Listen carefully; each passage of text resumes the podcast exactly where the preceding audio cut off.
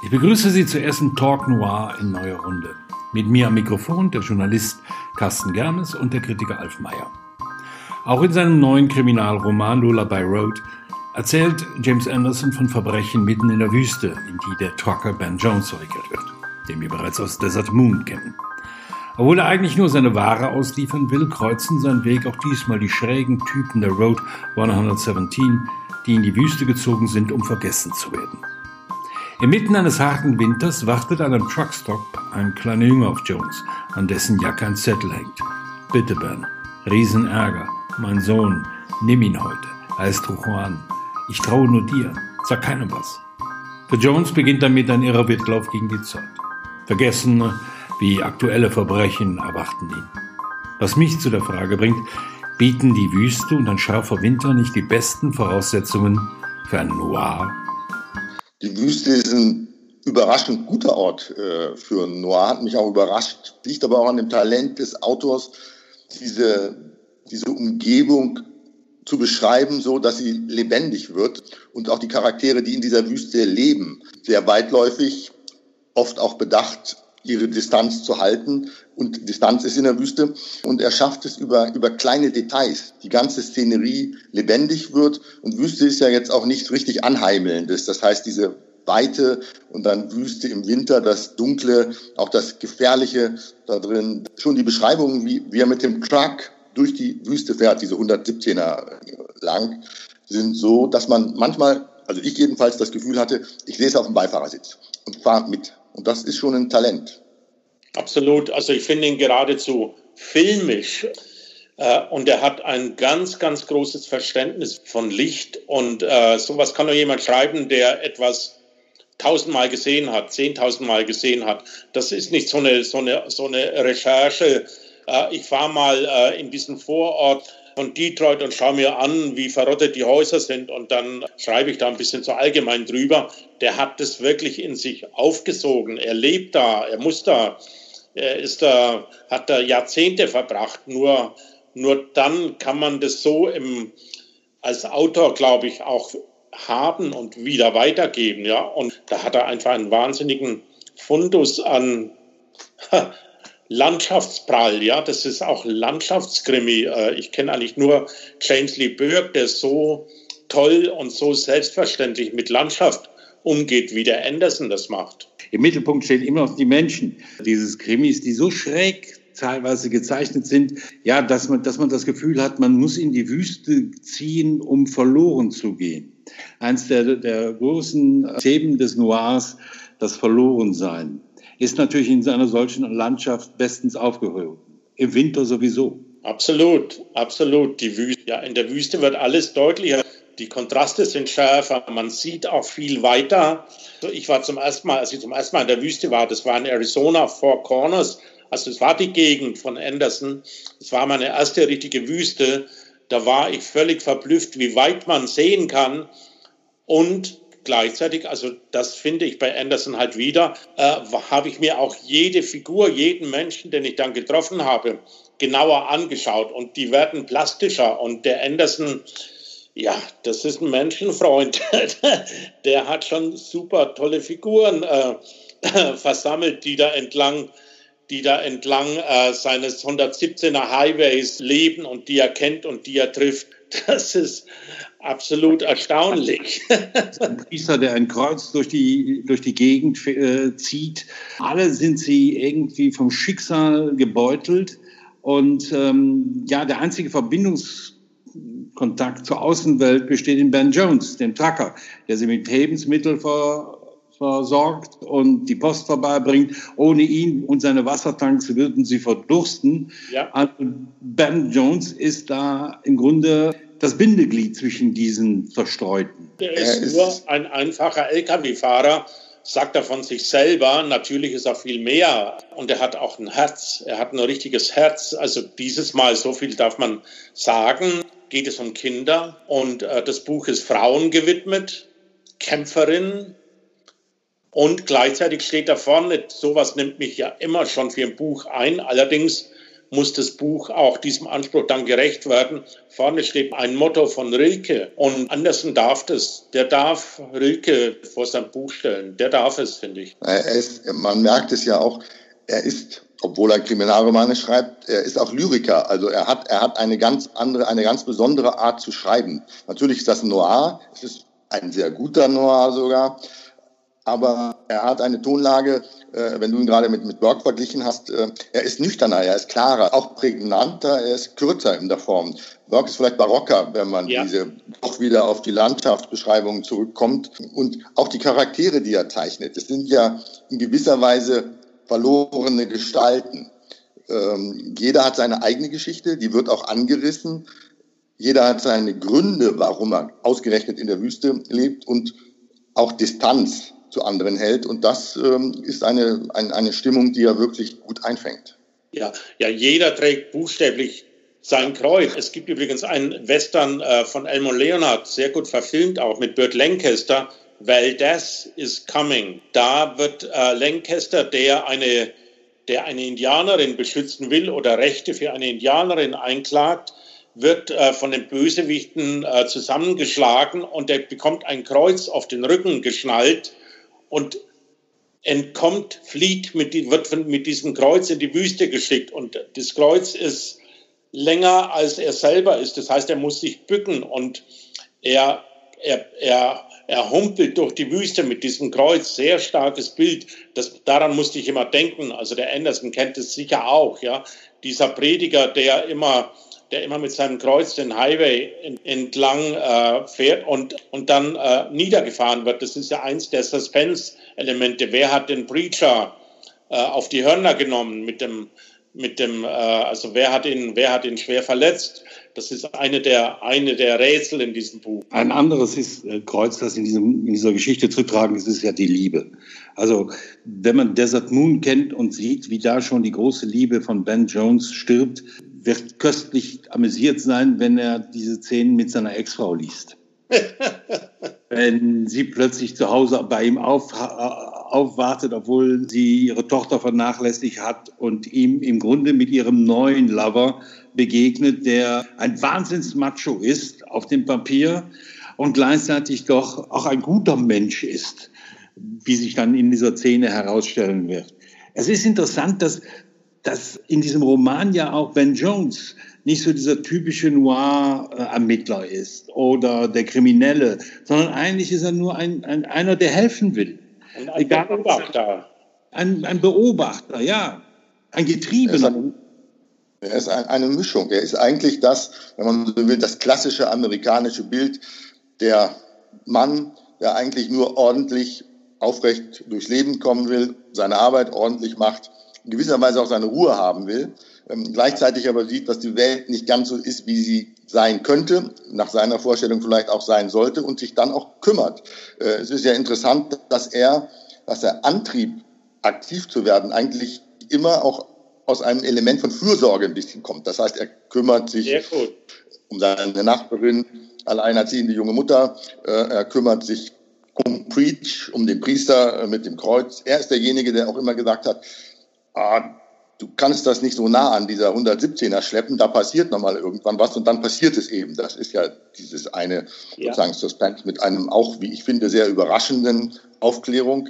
Ähm, und da, da ist er, er ist kein Superhero. Er ist jetzt nicht so das, was man erwartet, der da, da alle Probleme löst, sondern er hat genug eigene Probleme. Und ähm, er ist, ja, eigentlich streng genommen ist er ein guter Mensch, äh, vernünftiger Mensch, ähm, der auch seine Gründe hat, warum er in dieser Wüste lebt und sich mit seiner Umwelt auseinandersetzt und das sehr empathisch in gewisser Weise. Er hat, er hat eine Portion von Empathie, die in der Form selten bei solchen Figuren ist. Ja. Ein guter Mensch mit dunkler Vergangenheit darf man da nicht vergessen. Na, er hat ja sein Leben bewältigt. Er hat ja mal sehr, sehr stark getrunken, wollen wir mal so sagen.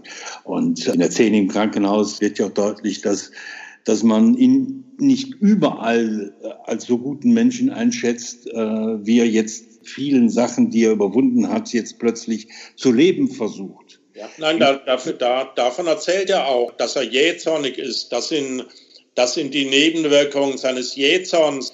In allerlei Situationen gebracht haben. Es ist ja auch eine charakterliche Weiterentwicklung. Also man muss, äh, glaube ich, an dieser Stelle sagen, das ist äh, das zweite Buch und ich war ein bisschen, vor dem zweiten Buch habe ich immer ein bisschen Angst, ob ein Autor das Niveau des ersten hält. Das tut er und ich höre, auch das Buch ist ja so angelegt, es könnte noch weitergehen. Der Verleger weiß das wahrscheinlich. Gibt es, eine, gibt es einen dritten Band?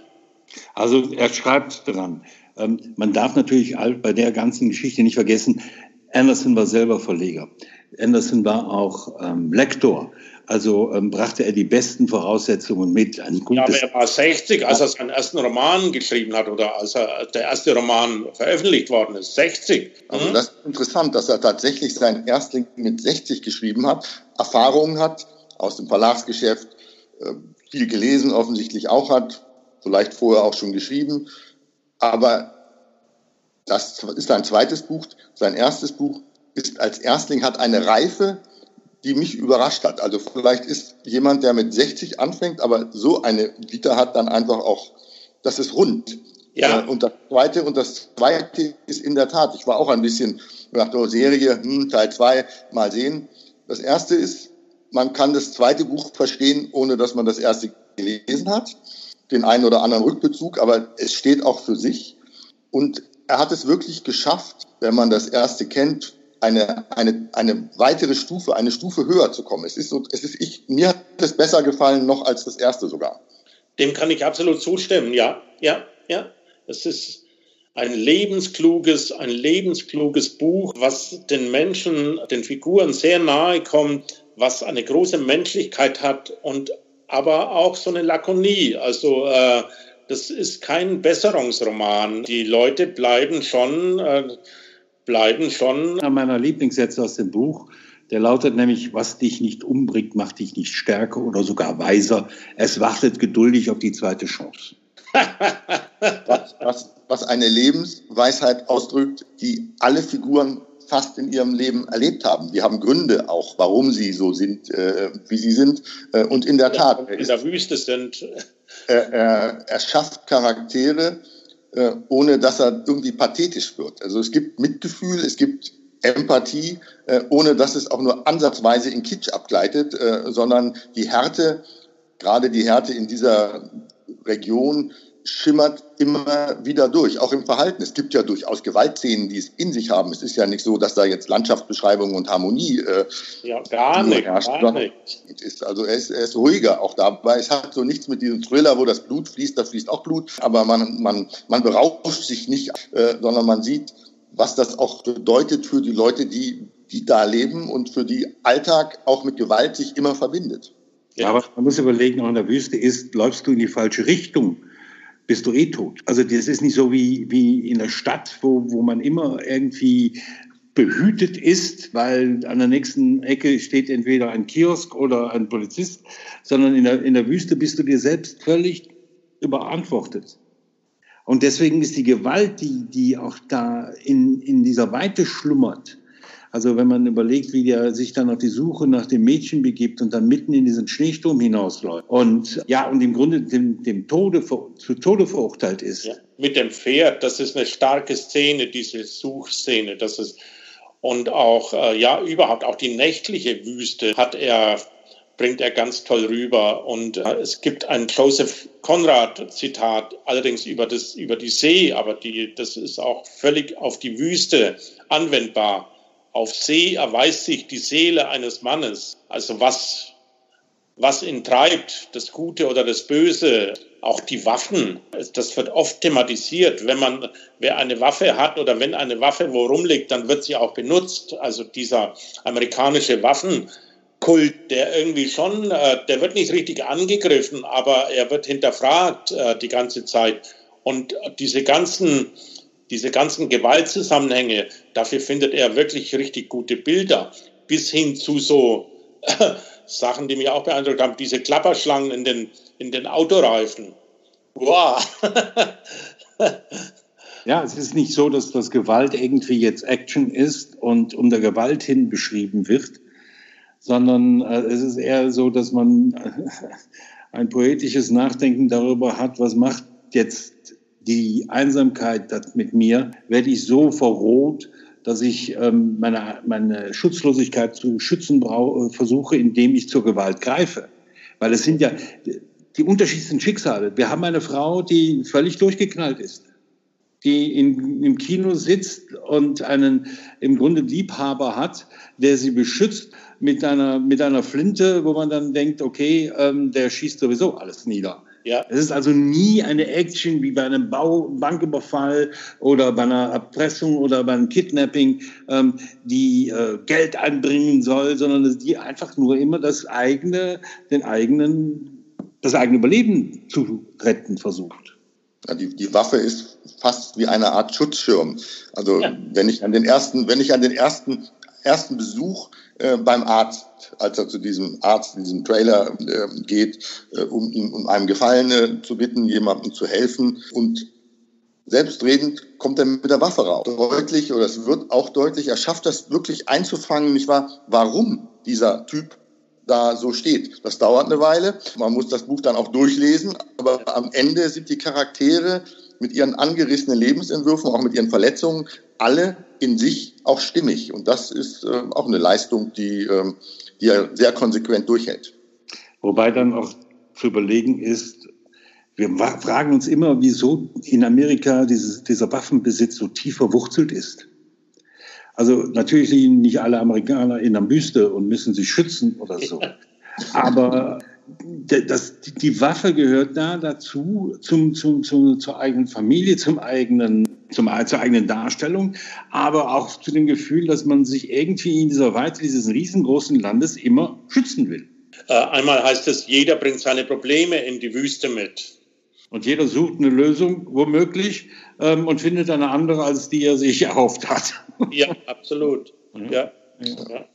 ja. oder, oder für ihn ist der Rückzug die Lösung und jede Störung soll möglichst äh, vermieden werden. Hier sind die Leute ja alle und letztlich dort gelandet, weil sie eine Geschichte vorher gehabt haben, die dann auch teilweise klar, teilweise ein bisschen angedeutet nur, aber immer auch erzählt wird und dann auch Handlungen plausibel ähm, macht. Und das, ja, wer das sind alles Figuren, bei denen Gewalt eine Rolle gespielt hat. Das heißt, äh, ob ich jetzt diese verrückte, durchgeknallte Frau, ob ich die Kinder, um die es geht, nehme. Es gibt eigentlich wenige Figuren, mir fällt nur die Frau mit dem Pferd ein, wo, wo sozusagen keine, keine Verletzungen erkennbar sind, sondern die offensichtlich wirklich die, die gute Frau aus der, die sich dort äh, kümmern. Ich habe ein Interview gelesen mit Anderson äh, vom, vom äh, Poison Pen Bookstore, der ist in Arizona, in Scottsdale. Da erzählt Anderson, weil er gefragt wird, was das mit den Kindern, äh, warum er Kinder in diesem, Kinderschicksale in diesem Buch hat. Da erzählt Anderson, dass er selber als Kind, als Junge ausgesetzt worden ist von seinem Vater, zusammen mit seiner älteren Schwester. Der war ein Waisenkind quasi, der ist als Waisenkind aufgewachsen, der Anderson. Also der hat eine, der hat eine Ahnung, was mit Leuten geschieht. Und es wird ja auch irgendwann wird, gibt es auch so eine, so eine Passage, wie man sich, wie man sich in sich selber zurückzieht, wenn man verletzt worden ist. Ja, also, und all diese Leute haben eine Schale oder mehrere Schalen und dieser, dieser Ben, dieser Ben, diese Hauptfigur, der blättert diese Schalen auf bei den Leuten, was, was sich, also, was sich in, hinter der harten Schale an Schicksal äh, oder an Herz oder an Schuld äh, versteckt.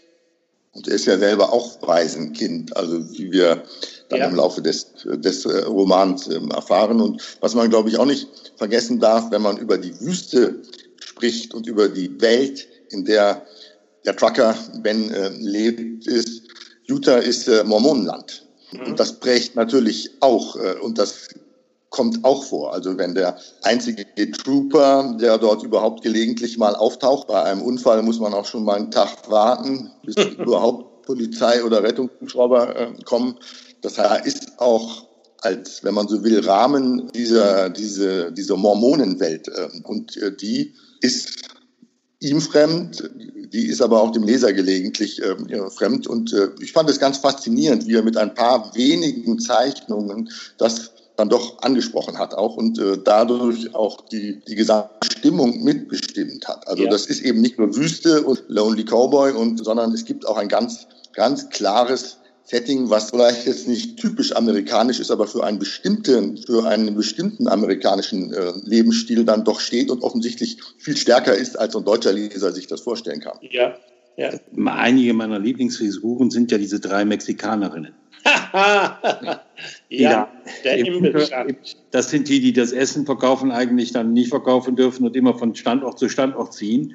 Und dann die Ben sich dann wendet, weil er äh, hofft, dass sie den, den kleinen Juan findet. Diese Figurenzeichnung, selbst im kleinsten Detail, bei den Nebenfiguren, ist einfach hervorragend ge gemacht bei ihm. Ja. Und wie auch wie zu diesen, diesen drei Mexikanerinnen, auch die Trucks zum Essen fassen kommen mit rassistischen Aufklebern dran und äh, da geht es in dem Moment geht's aber nicht um äh, Rassismus, da geht es um gutes Essen. Ja, die, das, die sind ein bisschen wie ein griechischer Chor äh, von ferne. Diese drei schwarzen Frauen. Ich habe auch einen Book-Trailer gesehen, einen amerikanischen. Da sind diese diese drei Frauen sind da zu sehen. Sehr witzig überhaupt, also man könnte viele Kurzfilme machen mit diesen Figuren aus. Der, das ist einfach eine ganz klasse Sammlung, die er da zusammen, die er dazu an seinem, an seinem Highway hat. also Sie sind ja in gewisser Weise orchestrieren Sie ja auch teilweise die Handlung mit, tauchen an Orten auf oder wo Sie vielleicht gar nicht da waren äh, und gleichzeitig sind Sie Sie wissen mehr. Es ist, hat fast was, was, äh, wenn man so will, Nornhaftes, die äh, ja die ja. im Hintergrund äh, mitwirken, äh, ohne, ohne dass es kitschig wird. Äh, äh, sie bleiben dabei wirklich äh, lebendige Figuren, die auch äh, alle drei in ihren Gegensätzen sehr teilweise auch humorvoll. Das sollte man auch nicht vergessen. Er hat, er hat bei allem Talent, nüchtern und präzise zu schreiben. Er hat schon so einen, so einen, so einen, so einen Sinn für äh, ja, absurden Humor, also absurden wirklich. Humor, ja, absurden ja. Humor trifft, glaube ich, ja. Eine, eine, Stärke, die immer wieder durchschimmert. Also mit diesem Schenkelklopfhumor hat das gar nichts zu tun, sondern es ist aus der Situation heraus tatsächlich, wenn man so will, eine Lakonie, die dann durchkommt. Ähm, ja, und, äh, zentralistischer äh, Humor. Also ich sehe da auch ich sehe da auch Beckett-Figuren oder Buster Keaton-Figuren äh, sozusagen, ja, und eine Stoik kaum jemand ist ein, Lammer, ein Jammerlappen, die, äh, die halten alle was aus, ja, also da kriegt man richtig ordentliche Pakete an Schicksal serviert. So, jetzt haben wir den weiten Bogen von der Reiseliteratur hin bis zum Stummfilm geschafft. Ich glaube, das war's für heute. Den nächsten Dog Noir gibt es äh, in vier Wochen. Ich bedanke mich bei Carsten Germes und bei Alf Meyer. In Corona-Zeiten war dieses Gespräch nur über Videounterhaltung möglich und deswegen vielleicht ab und zu mal etwas zerhackt. Aber nicht desto weniger hat es mich gefreut, mit euch zu sprechen. Ich auch.